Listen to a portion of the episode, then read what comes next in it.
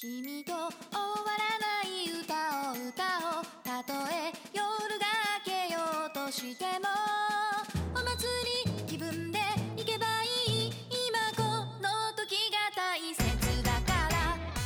富士山号は富士山のふもと静岡県富士宮市を中心にさまざまなゲストをお招きしてお送りする農系ポッドキャストです。メンバーは30分で剥がれましたサトゥとプレ無事に2日間終わりました。のあこ。のの？2人だけでお送り します。よろしくお願いします。ということで隣に赤池さんいるんですけど、はい。あの出だしちょっとあの今日早い時間からの収録なんで、うんうん。バラバラに集まってくる感じでございます、はい。行きましたよプレ。ありがとうございます。うまかったやっぱわさびうまいよね。わさび丼うまい。井の頭のね、うんうんうん。タム農園さんのところのね、わさび。あのおにぎりの時にも食べたけど、うん。あの丼丼は久々だったの僕、うんうんうんうん。妻が天城の伊豆の方にいた時があって、うんうんうんうんその時にわさび食べてたもんでそういうのやったりすることあったんだけど、うんやっぱうん。新鮮で、でしょ？ああもうだって前日に持ってきてもらうん。ってでしかもちょっと若いものを持ってきてもらってるかはいはいはいはい。ら香りもすごいいいしもうな何しろ自分でねうんうんうん。こう吸ってもらうっていうのがね、またすごい香りが立っていいかなみたいな。素朴な疑問なんですけどはいはい。あれ8時半からうん。昼12時で閉めるんですか？うん。12時で閉めます。なんなら11時で閉めたいぐらい。あじゃあじゃあもう11時にした方がいい。なんでかって言ったらさ12時に客入ってきちゃったらさ、うん。比較的13時ぐらいまでいるでしょ。そうだね。だから11時半だね。でうん12時には 出てください。何その30分？ラストオーダーみたいな書き方になるのかな。そうだね。その方がいいかもね。うん。ラストオーダーが11時半だね。うんうんうん。でも12時閉店。閉店。30分で食えと。そう。なかなかタフだな。そこら辺がねプレオープンでいろいろつかめたと思うんですけど、ですね。僕は第一陣のお尻ぐらいで入ったのかな。そうそうそうそう。みんな帰り始めてっていうぐらいの時に来たかな。で第二陣が半分ぐらい人が入って、うんうんうんまあ、全部で言ったら20人ぐらいは入るあそこそうだね。15から、まあ、無理して入れば20かなぐらいな、うん。カウンター詰め詰めの後ろの座敷も横の座敷も入ったら、うんこうまあ本当プレイやってみてカウンターにはなるべく座らないでまあああそこのカウンターのところにおにぎりを並べて、はいはいはい。帰りにおにぎり買って、ね。そう買って帰ってもらおうっていう感じの方が、うんうんうんちょっと上の方に置いてあったからなかなかちょっとおにぎり見えにくかったからでその方がいいかなと思って。そうするとまあうん。うん15人ぐらいうん。かなみたいなマックス、まんまと俺わさび丼食べた後 おにぎり買って食べたもんね。食べたね。確かにね。放牧豚ね、うん。食べた食べた。そんなにもう言ったら朝ごはんも食べてあったもんで僕。そんなに食べなくていいんだけど。あれ何ご飯じゃ？中ご飯。よくわかんないけど。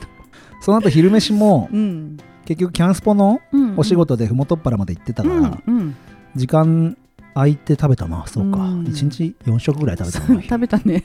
美味しかったっす。ありがとうございます。どうでした？アプリやってみて。いやー最初どうなるかなと思ったんだけど、うん。でも本当この2日間ですごいしっかりとこうつかめてうん、うんなんかもうそれでほっとしちゃってうんうんうん。う んなんかグランドオープンはまあなんとかなるんじゃないかなっていうようなイメージで、まあなんとなくつかめたかなって感じ、何が一番うん、良かった？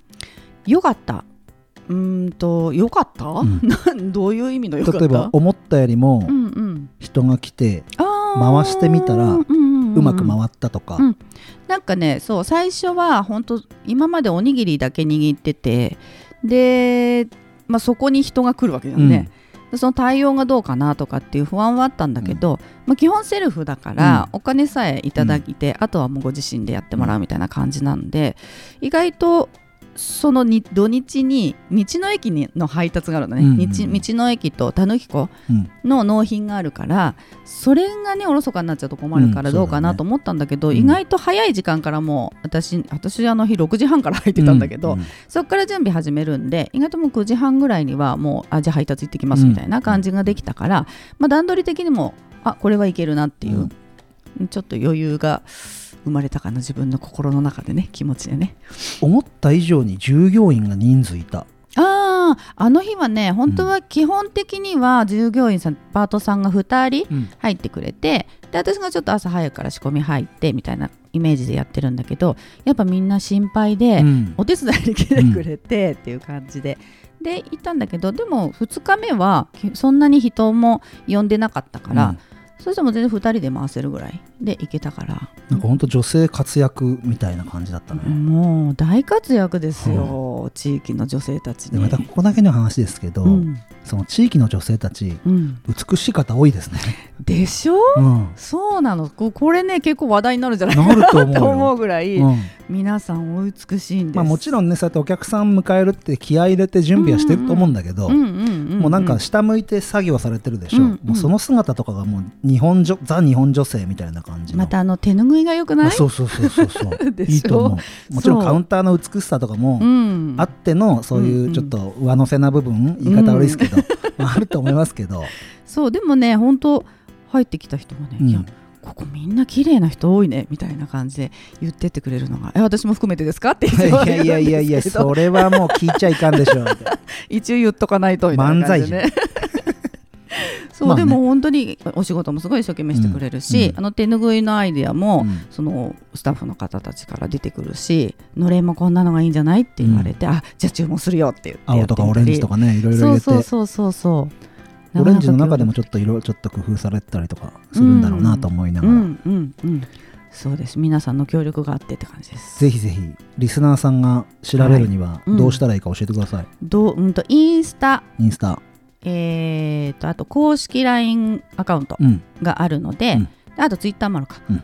ツイッターフェイスブックもあるか、うん。うん。それを検索してもらって、えー、とお米農家のおにぎりやライスボールうん。で検索をしてください。ひらがなでライスボウル。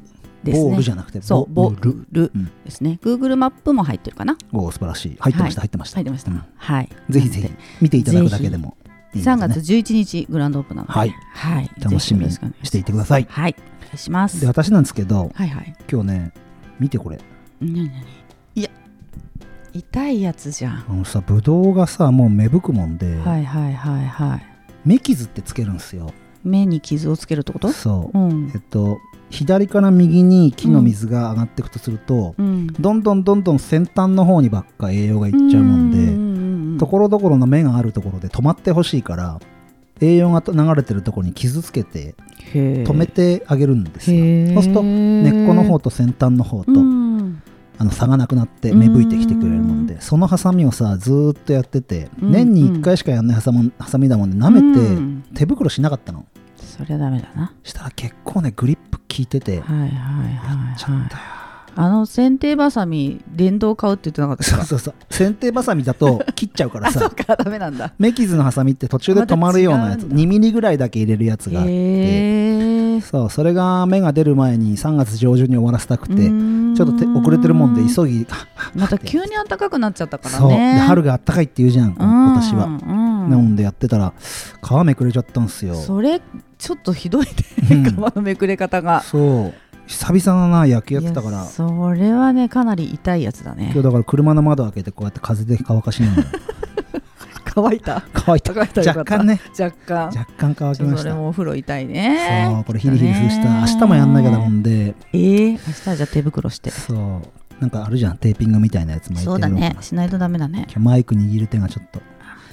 握れてるよ。大丈夫。今日大事な収録なんですよですね。僕もあこさんもお世話になっております。農業共済なんですけど、うんうん。なかなか非農家の方にもうん。分かりにくい内容かなって思うし、農家の方でも分かりにくいとこあったりするもんでうん。そこら辺をちょっとポップに伝えていきたいなって思うんですよ、うんうん。いいねわかりやすく得意ねでしょそういうのポップは得意。保険は得意じゃないけどポップは得意よ。そこら辺は出だし僕とあこさんの実例をもとにうんこんなのやってますっていうのを、うんあのー農業やってない方でも、うん。農業者ってそういうふうなことを考えながらやってるんだなとか分かってくれればいいし、うん。あサトゥ新規収納でそんなことやってるんだっていうのと、うん。うんあこさんももちろんうん。お父様のをねね。継承して始めてるから、うん。ずっと共済に入ってたわけじゃないじゃんね、うそういう意味ではまあ新規新規。ね契約という形で、うん。新規契約か？うん。あ継続か。継続だな。あそうかそうかそうか、そういう意味じゃまた違うね立場がね。そうだね。あそれ知らなかったから今よかったよ そう継先続私が私がやり始めた時にはもうこれ入ってたので、あ素晴らしい。はい。さすが備えてありますねお父さん。そうそういうところ得意なんです父は。そういうところ得意なんですね。私は不得意ですけど。ちょっとなんかうん楽しく伝えられるような努力をしていこうと思うんですけども、はい今日ね実はうん。またもう一個チャレンジがあって、はいはい。これ8連発で出そうと思ってて、うん長いな。やっぱりさ保険っていうと、うん。ちょっとあの身構えるじゃんね、うん。あの生命保険とか医療保険とかありますけど、ね。これまたちょっと違う保険なんですけど、うん。収入保険ってやつですけど、うん。身構えるので、うん。分割してう、ん。よ聞きたいとこだけ聞けるようにもするし、はいはいはい。最後全部通したものを入れます。うんうんうんのでうんもうここだけ聞きたいって人はそこ聞いてくれればいいし、うんもうここ全部通して聞きたいっていうね、もうハードリスナーはうん。もうそっち聞いてくれればいいので、うん。まあ、そうやって選択できるような形でちょっとチャレンジしてみようかなと。ちょっと新たな感じですね。そう大事な情報なのでそんなことを打ち合わせして、はい。今日やっていきたいと思います。はーい。ということで、えーメイントークに行きたいと思います。い。つも通り行きますよ。うん。農業共済へ。農業共済。富士山ゴー絶対忘れてたな。忘れたな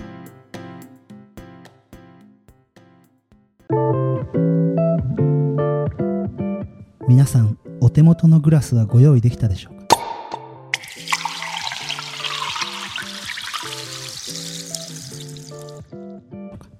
本日の乾杯酒は富士山のふもと新規就農者のサトゥーが作ったシャインマスカットからできております。甘さすっきり喉越し爽やかなシャインマスカットのスパークリングワインでございます。それでは乾杯!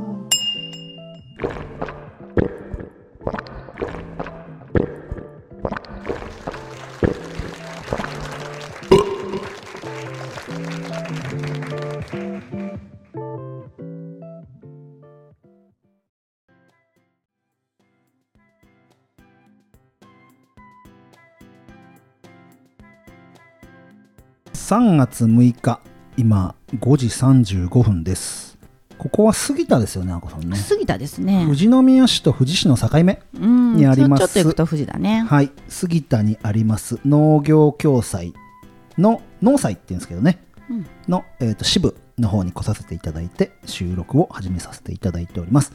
今日はそこの富士出張所のはい。渡辺美和さんに来ていただいてます。皆さんよろしくお願いしお願いますします。よろしくお願いします。富士出張所。美和さん軽く自己紹介お願いしてもよろしいでしょうか？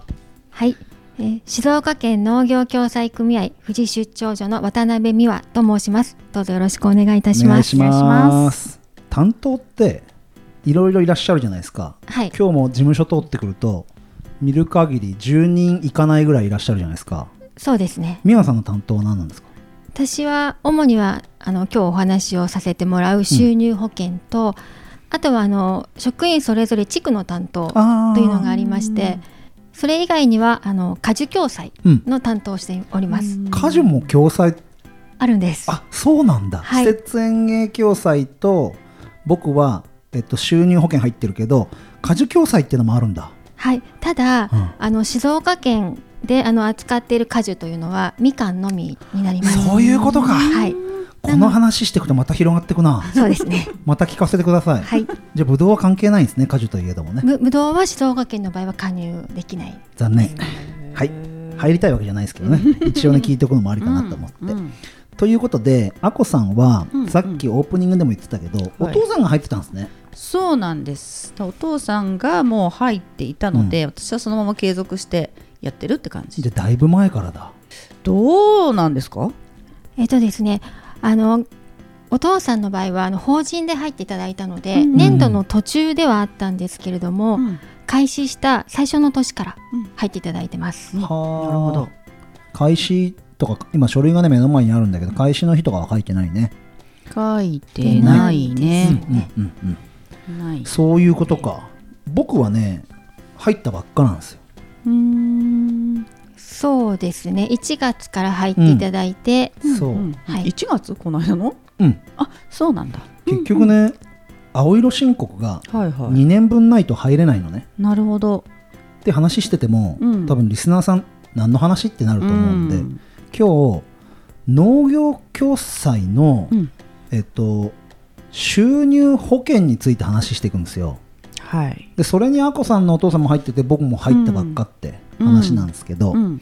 僕は要はまあ具体的な話、うん。例えば500万の収入金額がうん。あるとしたら、うん。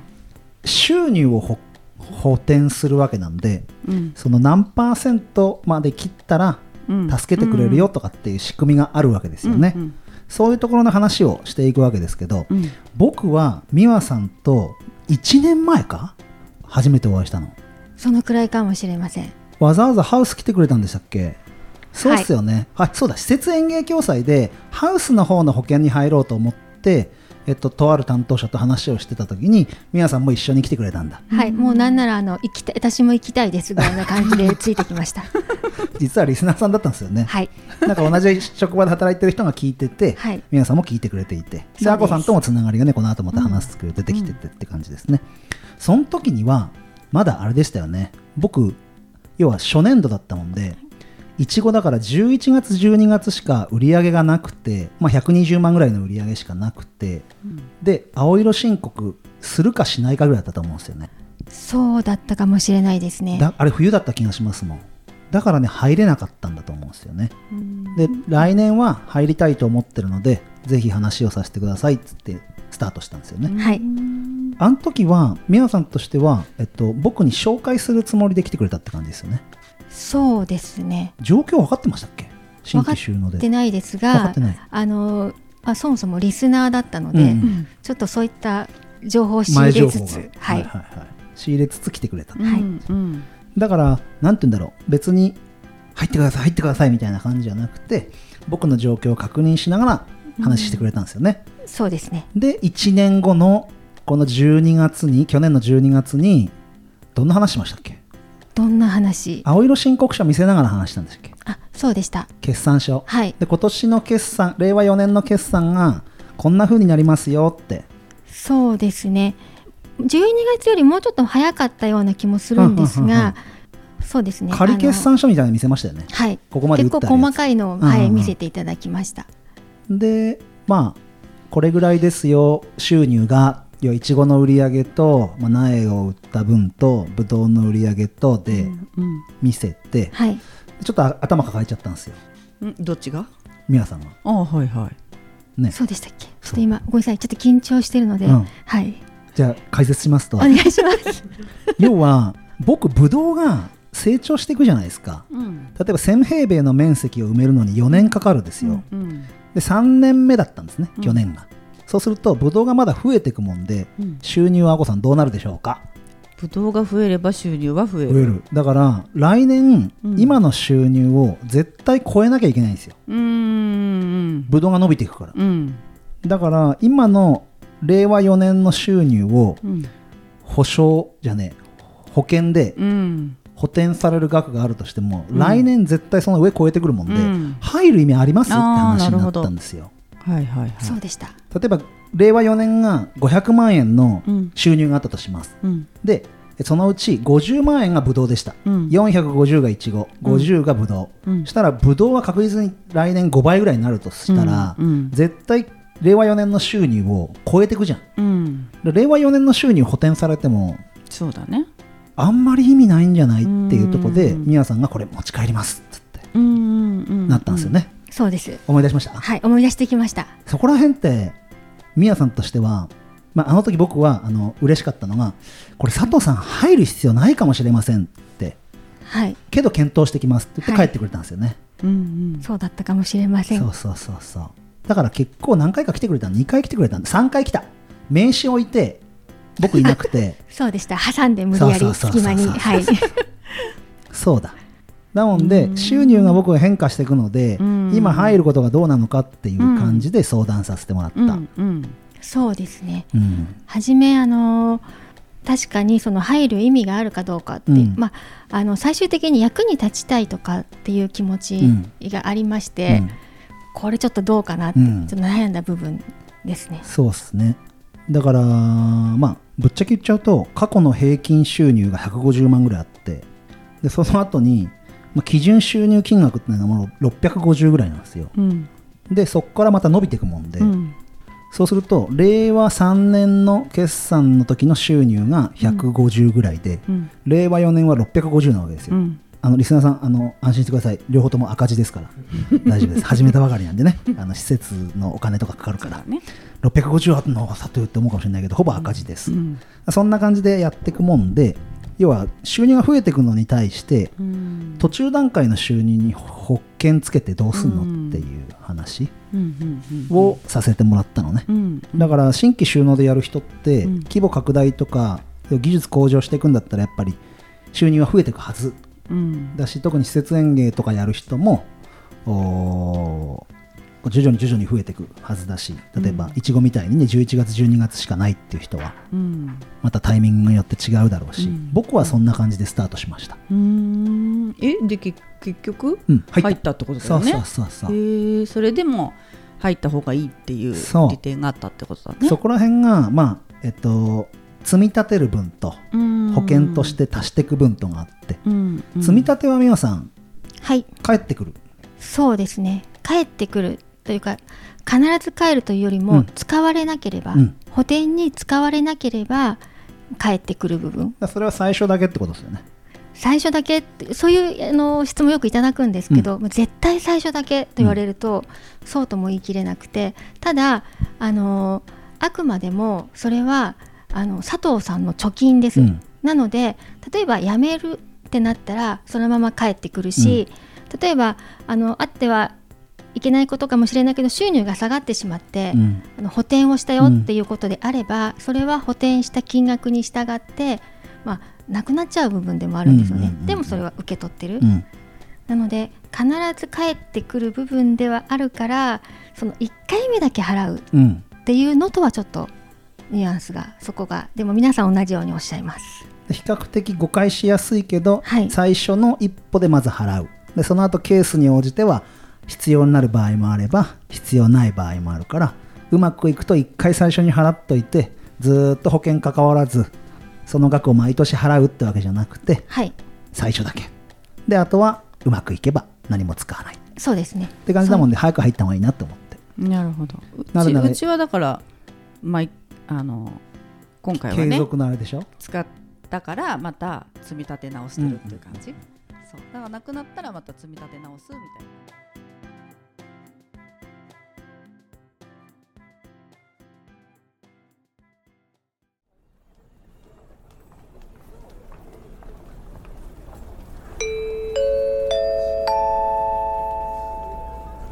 聞いていただきありがとうございました生産者によって農業形態ってそれぞれ違いますよね。収入保険もそれぞれの保証内容が変わりますので詳しい内容についてはお近くの農祭さんまでお問い合わせください。